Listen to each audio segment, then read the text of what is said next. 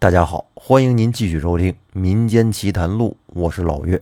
这一期我接着给您讲《谭博回忆录》系列故事《失破》第二季。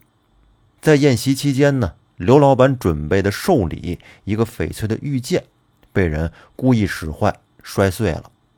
刘老板很生气，想着当场发怒，但是在寿宴上又不太合适。最终呢，他还是跟贺老板认了错。贺老板也顺水推舟，息事宁人。那些围观看热闹的人，自然是找地方坐了下来。刘老板这脸色挺难看的，他叹了口气：“唉，你说刚才我怎么就没忍住呢？那现在我那事儿是不是就没戏了？”我想了想，摇了摇头，说：“刚才我在贺老板身上感觉到……”有一股魄气，应该跟他为什么要找风水先生有关。如果我能帮他解决这个问题的话，或许刘老板的事儿还有机会。孟姐当时没说话，把地上的碎片都收拾了起来。我蹲下来问她：“孟姐，你人没事吧？”孟姐微笑的看了我一眼，摇了摇头。我说：“人没事就好。”咱们先找个地方坐下来，等会儿你们按照我说的做。如果不出差错的话，这个项目应该是没问题。刘老板一听，惊讶的说：“啊，行行行，那一切就靠谭总了。”刘老板明白我这话的意思，他拉着孟姐随便找了个地方坐了下来。我知道刘老板现在抱的希望已经不大了。但是让他直接走人，他肯定是不甘心的，只能信我，看看还有没有机会可以挽回。我走到水果桌边，拿了一些水果，顺便四处看了看，感觉了一下这房子的气场，果然跟我刚才想的差不多。这房子里还真就布置了一个九星封门局，这个局是消灾解难用的。九星之中，贪狼、巨门、武曲、左辅、右弼为五吉星，需以水运吉，所以这五星宫位就摆在了走廊和过道旁边。过往的人流就是水，而这水也是这个局的动力了。破军、廉贞、禄存、文曲四星为凶，需以气化风通吉。这四星宫位只能摆在了人流少且通风较好的位置。不过这手法挺拙劣的，这么大的房子布置九星封门局，还得配合移星换斗阵才能起到作用。而现在看来，就像是给坦克装了一个卡丁车的发动机，它怎么能跑起来呢？我微微一犹豫，走到了刘老板旁边坐了下来，凑到他耳边说了句。刘老板，我大概知道这贺总为什么找风水先生了，而且他这个问题，我想我可以解决。刘老板听到我这么说，瞬间一脸诧异的看着我：“真的吗，谭总？如果你真能解决这事儿，你可算是救了我们一家了。”这时，旁边的孟姐也凑过来了，她也是一脸惊讶。我点了点头说。应该问题不大。如果我没猜错的话，谭总这次的寿宴应该也是为了冲喜才办的。刘老板看着远处的贵宾桌上，那贺老板满面春风的样子，露出了一丝恍然来。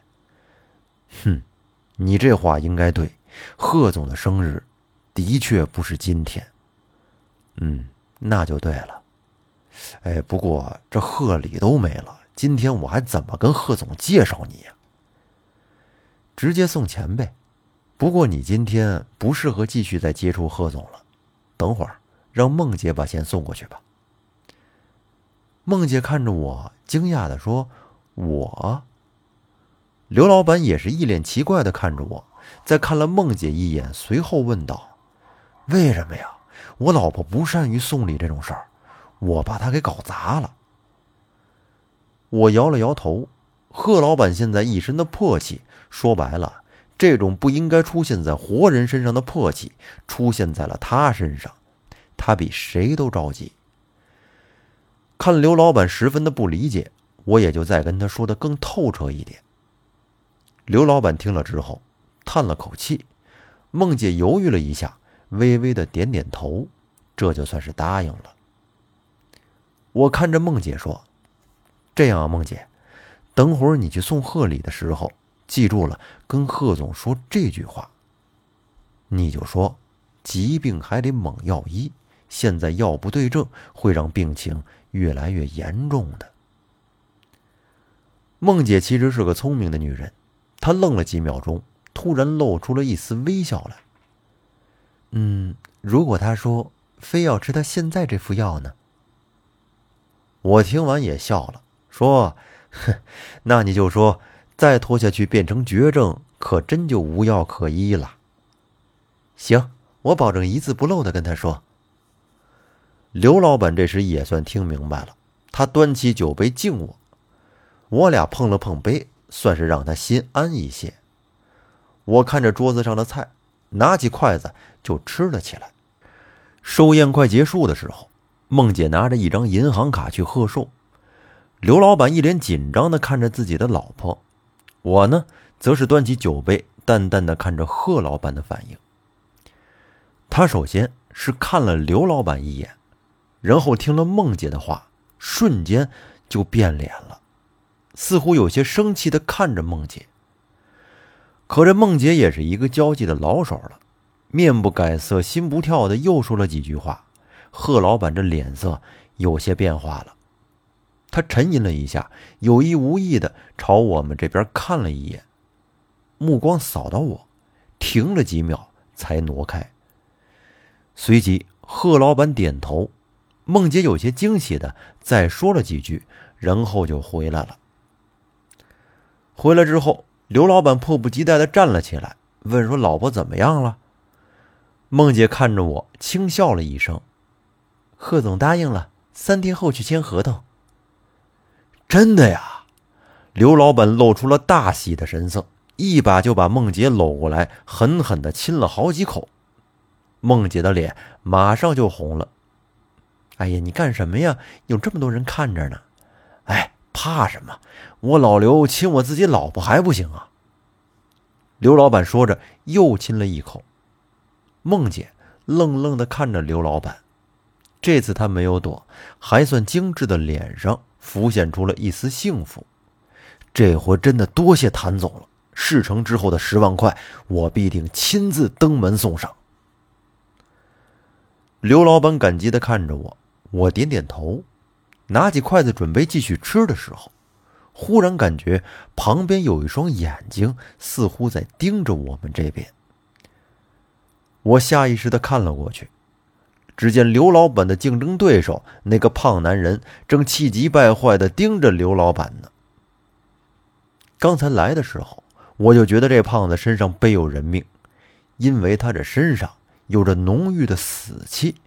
可不是到哪儿惹到的，而是他亲手杀过人之后才会有的。我没有吭声，端起酒杯跟刘老板碰了一下，继续招呼桌子上的菜。接下来，我们也吃饱喝足了，刘老板的目的也达到了，我们自然是准备回去。刘老板开心的喝了点酒，自然是不能开车了。孟姐扶着刘老板，让他躺在后面。他很快就睡了。孟姐坐在驾驶座上，我坐在旁边，车里安静了几秒钟。孟姐没有开车的意思，反倒透过后视镜温柔的看了刘老板几眼，然后问我：“小谭，我可以这样叫你吗？”“当然可以了，您这么叫，我反而觉得亲切多了。”孟姐没有说话，一直盯着我看了一会儿。看得我这心里直发毛。这期间，我把我这辈子干的所有坏事都想了一遍，我也没得罪过他呀。几分钟之后，孟姐终于开口了：“小谭，我已经好多年没看过老刘像今天晚上这么开心了，所以，谢谢你。”听到梦姐认真的语气，我算是松了口气，连忙说：“您不用这么客气。”虽然我跟刘老板认识这么多年了，但是他老婆一直没怎么见过，更是不了解。不过通过梦姐刚才的反应，能看得出来，他们两口子是多么的在乎彼此了，真是令人羡慕的一对夫妻呀。就在我们准备走的时候，突然车窗被人敲响了。我疑惑的撇头一看，是一个妖娆的女人，她口型在说。能摇下车窗来吗？我点点头，车窗打开了。她微笑的说：“这位先生有空吗？我们贺总有请。”我一愣，这么晚，他请我干什么呀？我微微犹豫了一下，点点头。然后这位美女在一边等候着。那个梦姐，要不你们先回去吧，我可能要晚点。梦姐愣愣的点了点头，我打开车门走了出去。这位美女微微一笑，说了一个“请”字，就走在了前面。我自然是跟了上去。可刚走没几步，我就听到车门打开了，梦姐朝着我跑了过来。带路的妖娆女人一愣，然后笑着对我说：“我在旁边等您。”我转过身来看着梦姐。她跑过来之后，凑到我耳边，小声的说：“小谭，你可千万要小心。以前听老刘说，这个贺总是一个非常阴险的人。我们在这等你出来。”我听得一愣，然后淡然的跟梦姐说：“好，梦姐，我知道了，多谢提醒。您跟老刘先回去吧，我不会有事儿，放心吧。哦，对了，最近你们多注意一下刚才那个胖子。”最后，在我强烈的要求下，孟姐才开车跟刘老板回去。刚才那胖子在里面看刘老板的眼神有些不对，加上我对他的分析，那胖子最近肯定会在玩什么手段对付刘老板的。不过，在我提醒梦姐的时候，看到梦姐那淡定的眼神，我突然感觉我的担心是多余的。在此之前，他们之间应该有过不少纷争了。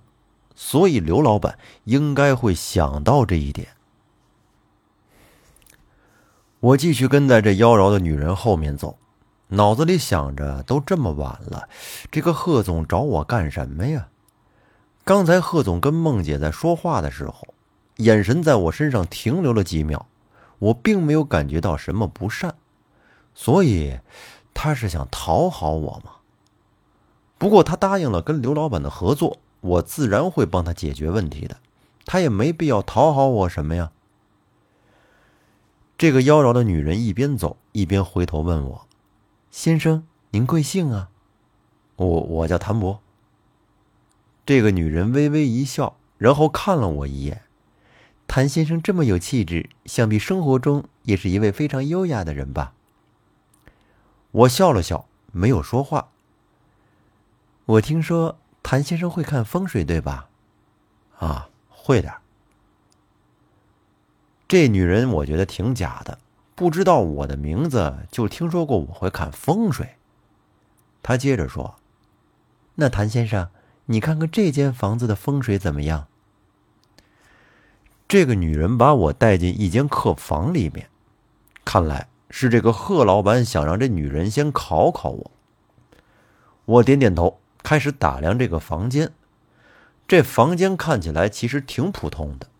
当然，我指的不是贺老板的品味。这房间里的布置挺豪华，墙壁上的手工刺绣，加上阳台两边稀有的动物标本等等，足以彰显出他贺老板雄厚的财力了。只不过从风水的角度来说，看阳宅，气是核心，人之生也，气之聚也。聚则为生，散而为死。那么这间房间的进气口被一个更衣室挡住了，也就是减少了气的纳入。但是又在门口东北的方位放了一个水族箱，这样又勉强的补上了气的不足。但是整个房间比较大，这点气还是远远不够的。如果谁要在这个房间睡一晚的话，早晨起来肯定会无精打采，就跟缺氧了一样。我想了想，说：“这间房子的风水一般，谈不上好，也谈不上坏。不过，应该很少有人会住这间房子吧？”这个妖娆的女人听了我的话，脸上露出了一丝惊讶来，然后很快又掩饰了过去。她礼貌的笑了笑。谭先生果然是厉害，风水里还能看出这一点呢。的确，这间房子很久都没有人住过了。那谭先生，请先在这里休息一下，我们贺总马上就到。妖娆女人说着，给我倒了杯茶。我点点头，她就走了出去。我四处的在这房间里面看了看，果然呀，是贫穷限制了我的想象。我以前也给不少有钱人看过风水，但是像这么豪华的房子，我还是头一次见。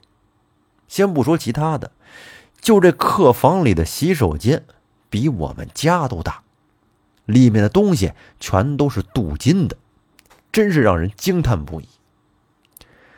就在这时，贺老板推门进来了，他身后还跟着七八个人高马大的黑衣男子。这应该是他的保镖之类的。他面无表情的看着我，然后走到沙发旁边坐了下来。这七八个保镖就站在他的身后，这气势挺吓人的。我面色微变，但是也没什么好怕的。这贺老板掏出一根烟来点上，然后淡淡的问我：“刚才小刘那一家子是你给出的主意呀？”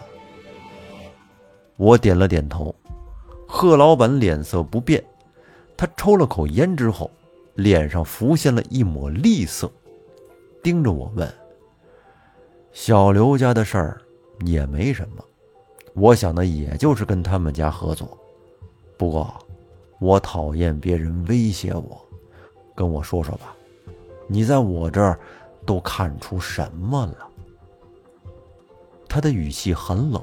就好像要跟我兴师问罪一样。我深吸了一口气，然后就把我刚才分析的一切都给说了出来。贺老板的脸色越来越难看了。听到我说他布置九星封门局以及办寿宴冲喜都没用的时候，更是直接打断了我的话。贺老板不耐烦地说：“够了，那依你的意思。”要什么方法才有用啊？贺老板一直盯着我。其实他这样的反应都在我的意料之内。有钱人不都这样吗？疑心病重。单纯搞刚才孟姐跟他说的那两句话，的确不足以让他相信我有这个能力。但是我既然刚才让孟姐这么跟他说，我自然已经也想好了对策。眼下要做的就是先让他相信我。我微笑着说：“用什么药？那至少我得先弄清楚病因，才能开方子呀。”贺老板听完，死死的盯着我，问了句：“我凭什么相信你？您也可以不信我。”贺老板的目光似乎想要看穿我，不过我面不改色。他目光就是再厉害，再不怒自威，我又没有触碰到他的利益，我怕什么呀？看我神色不变，贺老板的脸色更难看了。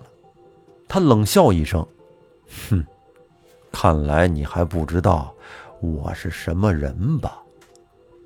我心中一惊，他这反应有点过激了吧？贺老板摆了摆手：“去，给他介绍一下。”我是做什么的？